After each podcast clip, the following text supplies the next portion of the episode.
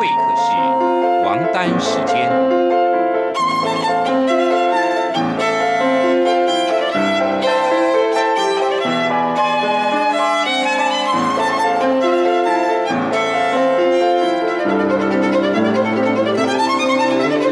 由天安门学生运动领袖王丹主讲。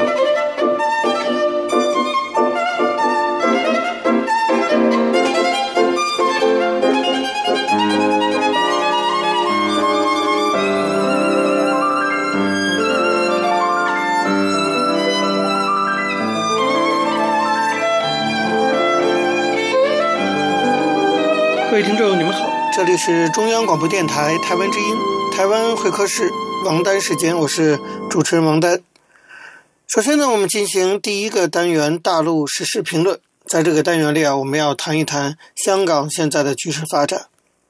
大家都知道，在七月一号到来之前的几个小时啊，中共这边发布了香港的所谓我们叫做港版国安法。这个国安法呢，是一个。彻头彻尾的一个恶法，完全限制香港的言论自由，破坏了香港原有的民主制度。那么，针对国安法颁布之后，香港何去何从？那么，港人能够做些什么？我们来做一些讨论。总的来看，我觉得这一次哈，那么中共颁布国安法，确实是对香港的法治、民主和自由造成了极大的残害。但是呢，另外一个角度来看的话，我觉得这种强硬的背后啊，其实也是凸显了中共的失败。为什么这么说呢？我觉得可以体现在两个方面啊。一个方面就是说，中共在香港实行的这个所谓的一国两制啊，是中国改革开放的一个代表式的、标志式的一个政策。啊，我们都知道，一国两制跟改革开放是联系在一起的。那么现在一国两制被彻底的取消。说明什么？只能说明改革开放已经失败了，对不对？那么很早以前，学界就有人提出来说改革已死。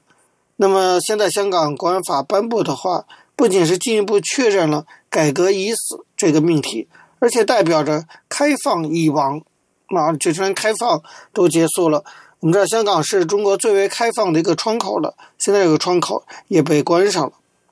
所以啊，原则上我觉得。可以说，二零二零年七月一号代表着中国的改革开放时代的正式结束。那么，另外一方面呢，这次国安法修改以后的这个条文呢，可以说粗暴的令人几乎不敢相信自己的眼睛，完全可以用瞠目结舌来形容，因为它实在是太过分了。比如说，其中的第三十八条，居然规定不是香港人的人，在不是香港以以外的其他任何地方，只要是。啊，说了这些主张香港独立啊，或者被安全国安法认为是破坏中国的这个主权啊等等的言行，也都适用于这个法。换句话说，这是一个管到全地球每一个人的法律，这实在是荒谬和粗暴的，我觉得真是令人无法相信哈。那么为什么会这么粗暴？我觉得这也代表着中共统治方式的转变，也就是说。原来啊，中共还顾及一点面子，不会制定这么一个哈，就是蛮横到极点的这样的一个法律。所以呢，有的时候甚至外国一些学者还称之为是精致的极权主义，就是他还会用一些啊表面上看起来似乎要改进的这种面貌来遮掩他极权主义的本质。但是现在看来，这种精致的极权主义失败了，在某种情况下，中共等于是被打回原形。露出了他原本的面目，就是我们在文化大革命中看惯的那种狰狞的面目，等于是回到了一种啊粗暴野蛮的原始社会主义的这样的状况。那么，这当然也是中共想扮演狼外婆哈没扮演成这样的一种政策的失败。总体来看，中共对香港的一个政策转变，其大背景是存在的。这个大背景就是整个中国都在进行政策转变。当然，这是一种向后退的一种转型。当然，从历史经验和逻辑推演，其实都可以证明，旧有模式只是死路一条。换句话说啊，中共不让香港活下去，其实自己也会付出巨大的代价。这个代价呢，就是让自己走上了一条死路。对香港人来说啊，那么这次简直就是向死而生啊，就是面对这样的一部国安法，还要继续抗争，去争取一条活路，这叫做向死而生。但对中国来说呢，我觉得可以用另一个话来形容，叫做向生而死。就是说，他们想把整个这个香港局面搞活，号称第二次回归，似乎是求生，但实际上，我觉得走上了一条死路，这就叫向生而死。那么，我还是要强调一点啊，就是中共这种国安法的荒谬，其实也说明哈，整个最近一段以来，中共的相关决策层可以说是阵脚大乱，所以他们只能用这种强硬到荒谬的程度的做法哈来掩饰。他们内心的慌乱。我这边脸书上有一个网友，觉得他在留言中说了一句话，说得非常的好哈。他说：“想让你恐惧的人，其实比你恐慌。”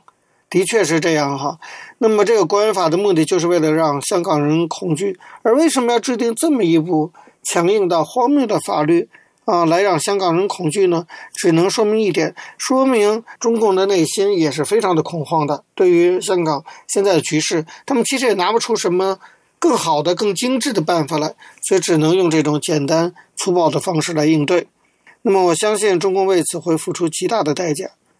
很多人说，这个中共会在经济上付出代价，比如说香港原有的金融中心的地位会受到影响，大的一些公司总部哈会撤出香港，这些都会发生啊。那么，当然这都是代价。那么，香港安定本身也会有代价，就是国安法的实施，港人不可能放弃抗争，港人还是会继续上街。七月一号。我们就看到上万人、几万人继续上街抗争，所以安定上也会付出代价。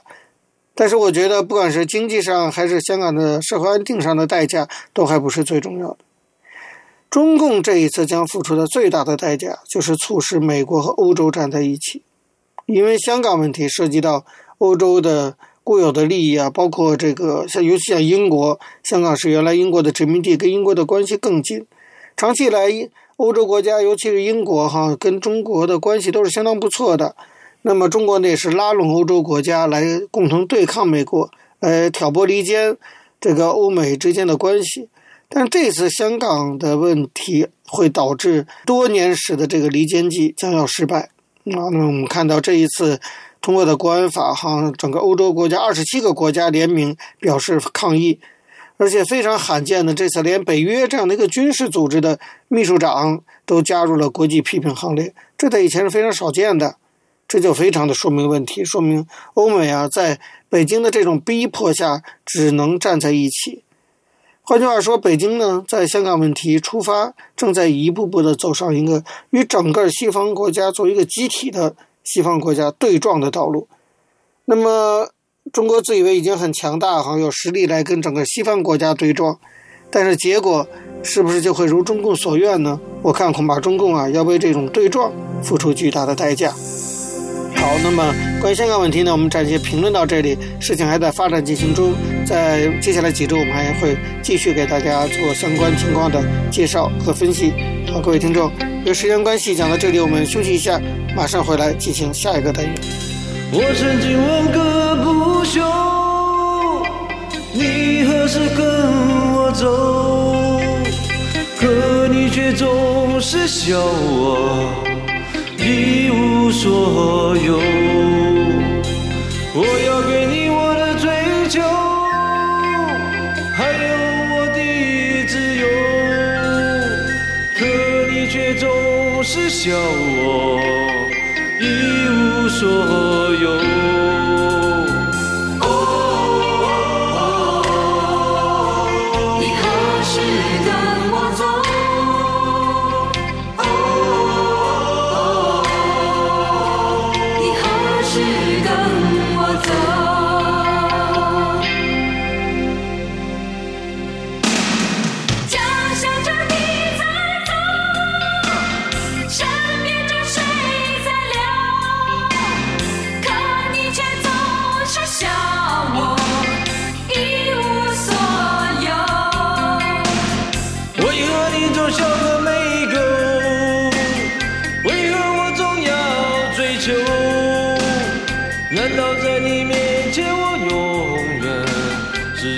听众，你们好，这里是中央广播电台台湾之音，台湾会客室王丹时间，我是主持人王丹。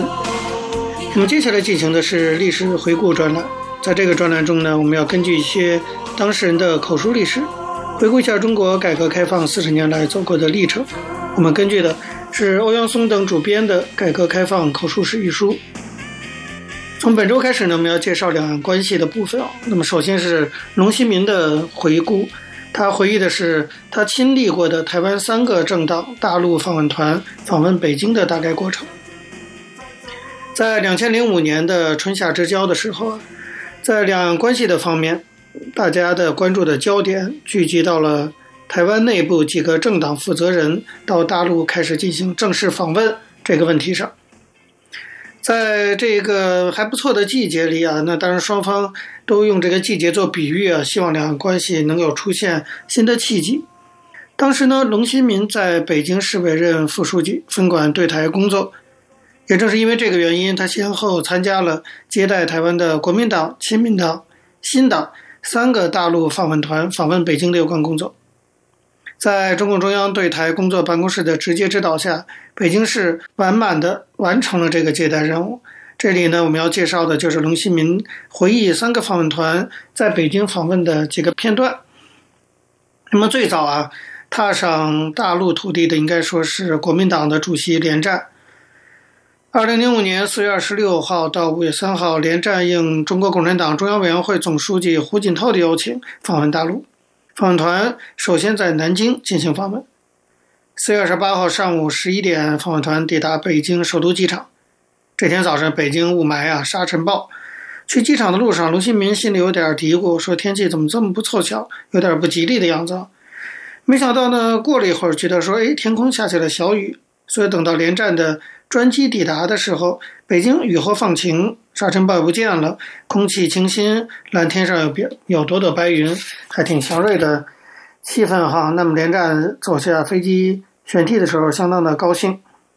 当时中共中央台办主任是陈云林，以及北京几个相关单位的负责人和在北京的台商的代表在舷梯旁欢迎。北京呼家楼小学专门派了学生来给连战夫妇献花。机场上举行了欢迎仪式，连战讲话，他说：“北京是一个政治的中心，也是文化的中心，是世界的名城，千年的古都。在这里，我们可以看到传统和现代并存，华夏的文化和世界的文化交汇，物质的文明与精神的文明相互辉映。”他还说：“他说今天来到这里，我们非常的高兴。”在机场的欢迎仪式过后，车队就驶往北京饭店。中共中共中央政治局委员、北京市委书记刘奇。在北京饭店十八层大宴会厅会见并宴请了连战一行。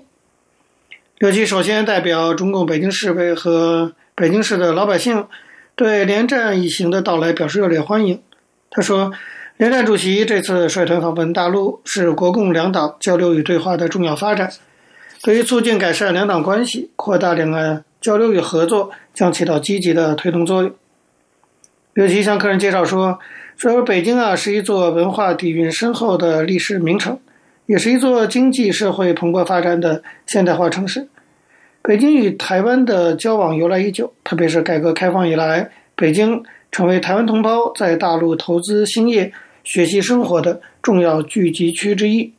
那么，来京探亲、观光、学习、交流和经商的台湾人不断的增加。刘奇说，发展京台两地之间各领域的交流合作。有利于两地经济社会共同繁荣发展。他说：“我们愿尽最大努力促进京台两地间的交流合作。”其实这里已经把台湾啊，就是降等为跟北京一样是地方政权的这个层级了啊。那连战也没有办法。那么刘奇说：“要增进相互间的理解，扩大共识，为广大台湾同胞在京发展创造更加良好的环境，为维护两岸同胞的共同福祉做出贡献。”那么接下来呢，当然就是。连战讲话，那么连战说，对中国国民党来说，北京也有深厚的渊源。他说，中国国民党就是孙中山先生在民国元年联合其他政党，在北京湖广会馆正式成立的。今天两岸经贸文化交流越来越密切，但坦诚地说，我们现在也有相当的忧心。所以呢，国民党访团的所有成员一心一意，真实希望大家能共同面对当前，在这样一个基础上来展望开创未来。连战说：“我们都是炎黄子孙，我们没有理由在国际区域新的形势下不掌握住时代潮流、人民心声和历史责任。会战以后，宾主双方互赠双方准备好的礼品。刘琦给连战送的是一个微缩的金丝镶嵌景泰蓝的九龙壁，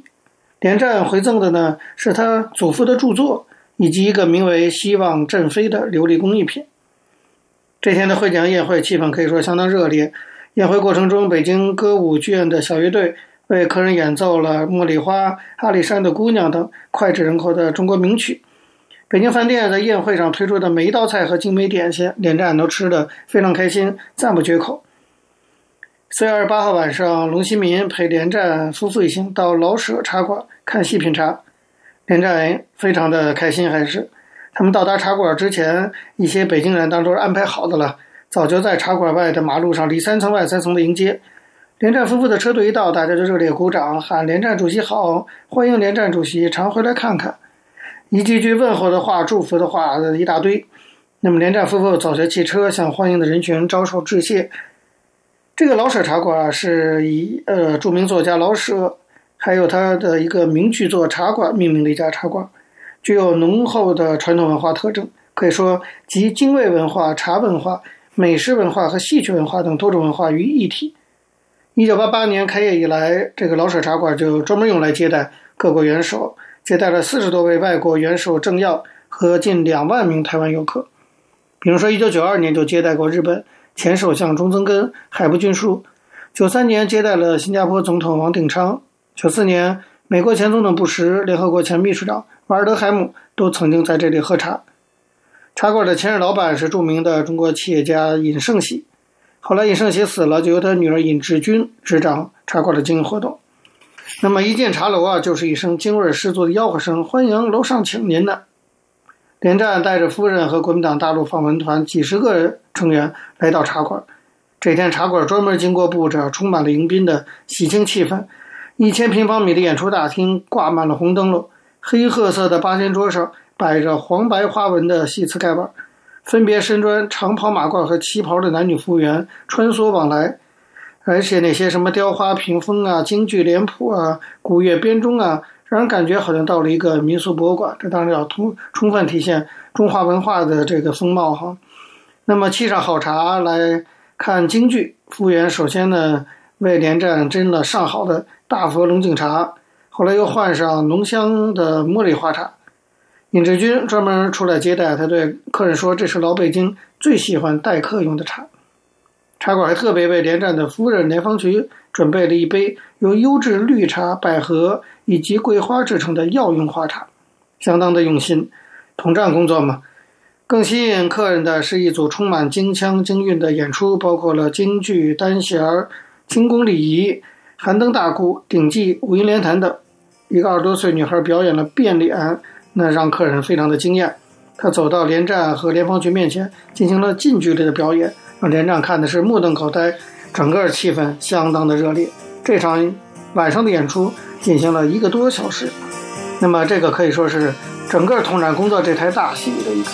仅仅是个开幕而已。接下来还有更多的好戏让我们看。好，各位听众，因为时间关系呢，讲到这里我们休息一下，马上回来进行下一个单元。天是地，涂一块红布，蒙住我双眼，却蒙住了天。你问我看见了什么？我说我看见了幸福，这个感觉只让我舒服。它让我疯掉，我没地儿。你问我还能去何方？我说要杀了你。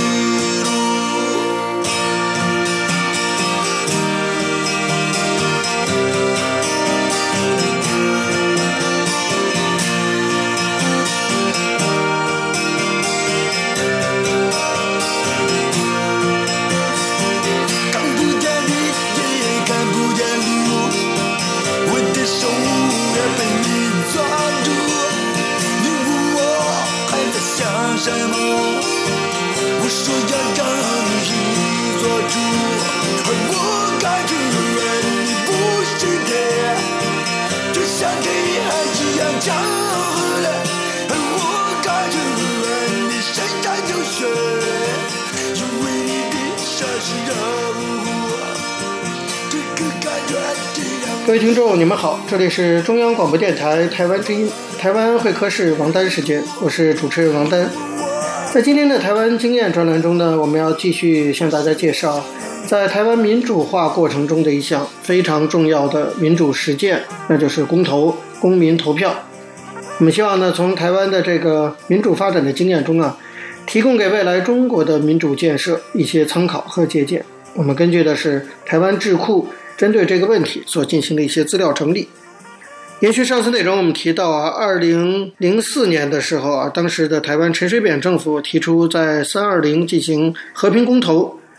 针对这个公投的建议呢，台湾政府针对美国、日本和欧盟等国展开了一连串的沟通工作。当时呢，对外沟通主要的论述啊，就是说法是说，台海的现状正遭受中共政府渐进式的改变当中。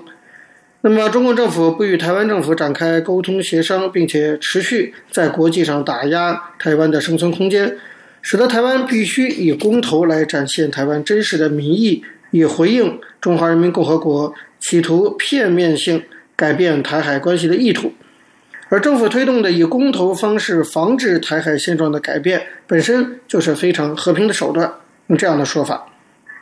那么，随着撤除飞弹与两岸政府对等协商这两个和平公投题目公布以后呢，美国的反应是说，白宫发言人当时是麦考兰发表谈话，说美国不赞成台湾举办任何公民投票，也没有发现现状的维持与即将举行的公民投票的结果有任何关联。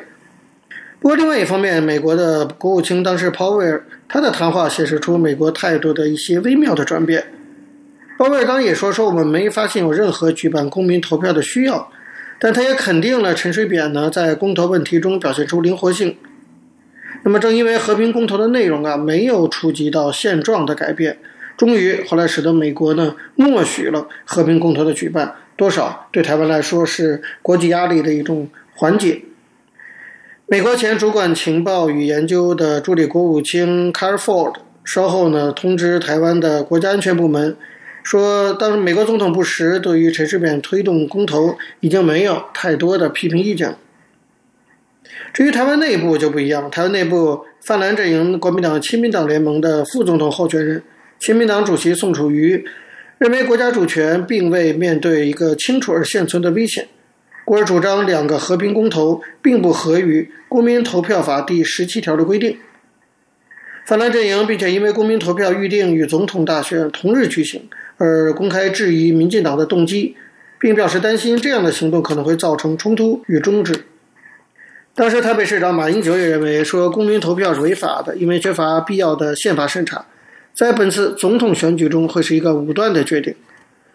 总之啊，泛蓝呢，他们主要认为说，和平公投呢是违法公投，和大选绑公投有不良动机这两个指责。那么随着选举日期的接近，亲民党立法院党团在二月十八号。呼应宋楚瑜的主张，决议发起拒领公投票的运动。国民党主席连战呢，则表明他个人不投票，但这个立场等于是变相鼓励国民党也跟进抵制和平公投。在泛绿阵营方面，以民主写历史、公投护台湾作为诉求，与反驳和平公投是违法公投的指控的同时，强调三二零公投是台湾第一次的全国性公民投票。可以向国际社会展现追求自主国家的意志。到了二零零四年三月二十号，第一次台湾的全国性公民投票，随着第十一任总统大选投票日同时举行。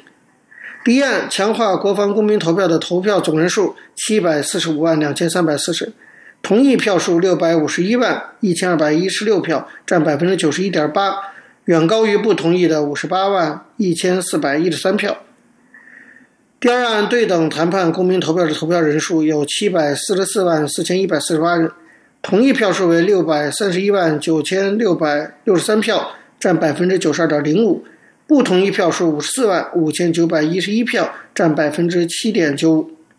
不过，根据《公民投票法》第三十条规定，公民投票案投票结果，投票人数须达全国直辖市、县市投票权人总数二分之一以上。且有效投票数超过二分之一同意者即为通过。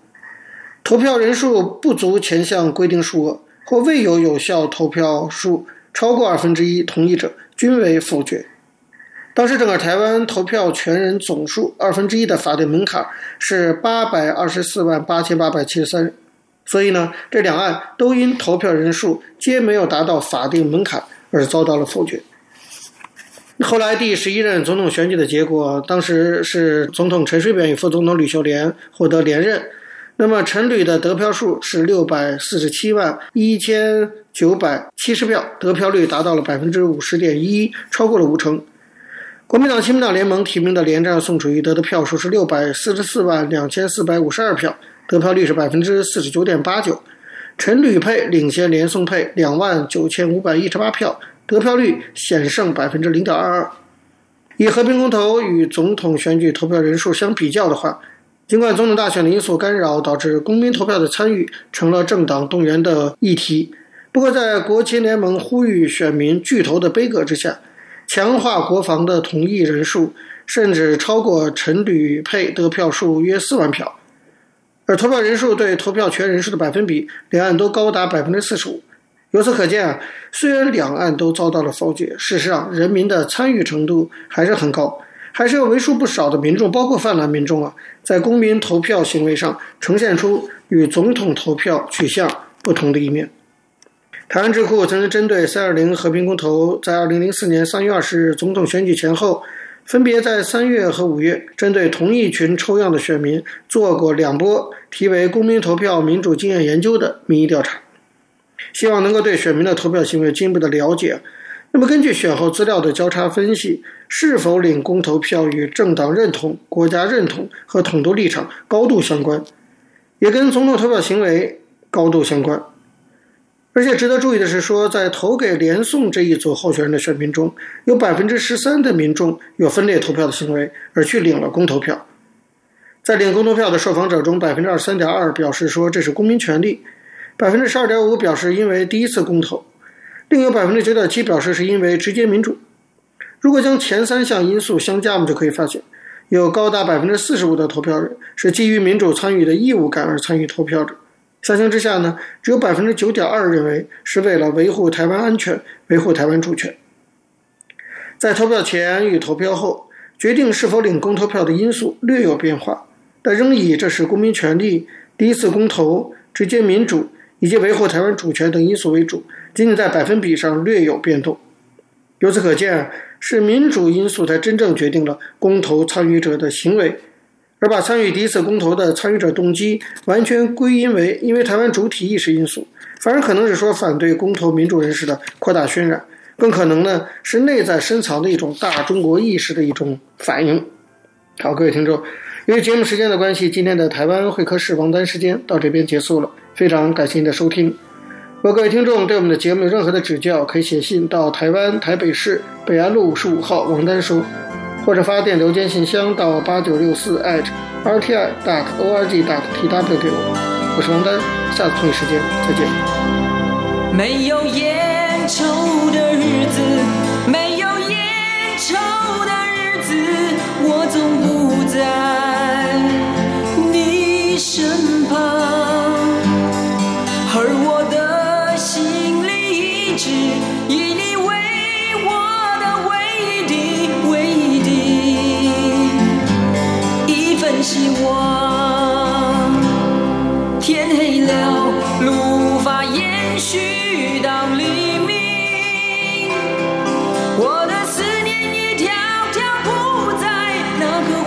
小镇的街头你们似乎不太习惯没有蓝色的鸽子飞翔